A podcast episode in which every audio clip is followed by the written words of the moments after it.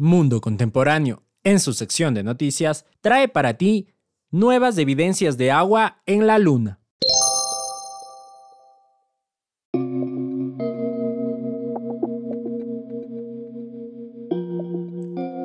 Estudios realizados por científicos pertenecientes a la Administración Nacional de Aeronáutica y el Espacio, NASA por sus siglas en inglés, sumado al uso de tecnología de primer nivel y con ayuda del Observatorio Sofía, confirman la existencia de agua en partes visibles de la Luna.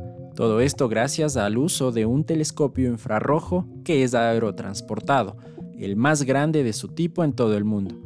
En el 2008 se descubrieron pequeñas partículas de agua dentro de varios cráteres oscuros, pero esto no representó una cantidad considerable para futuros proyectos. Sin embargo, en los últimos meses el ser humano se ha dado cuenta de que esta misma agua estaba a simple vista. En los polos sur y norte de la Luna se han hallado masificaciones de agua congelada, a la cual el Sol alumbra en cada ciclo. Esto hace posible varios proyectos a futuro que los entendidos habían dejado de lado. Este hallazgo fue anunciado este día lunes por Jim Briston, el jefe de la NASA. Los expertos del espacio comentaron que sería mucho más barato producir combustibles para cohetes en la Luna que enviarlo desde la Tierra como se hace hoy en día. La NASA seguirá investigando y monitoreando los nuevos hallazgos.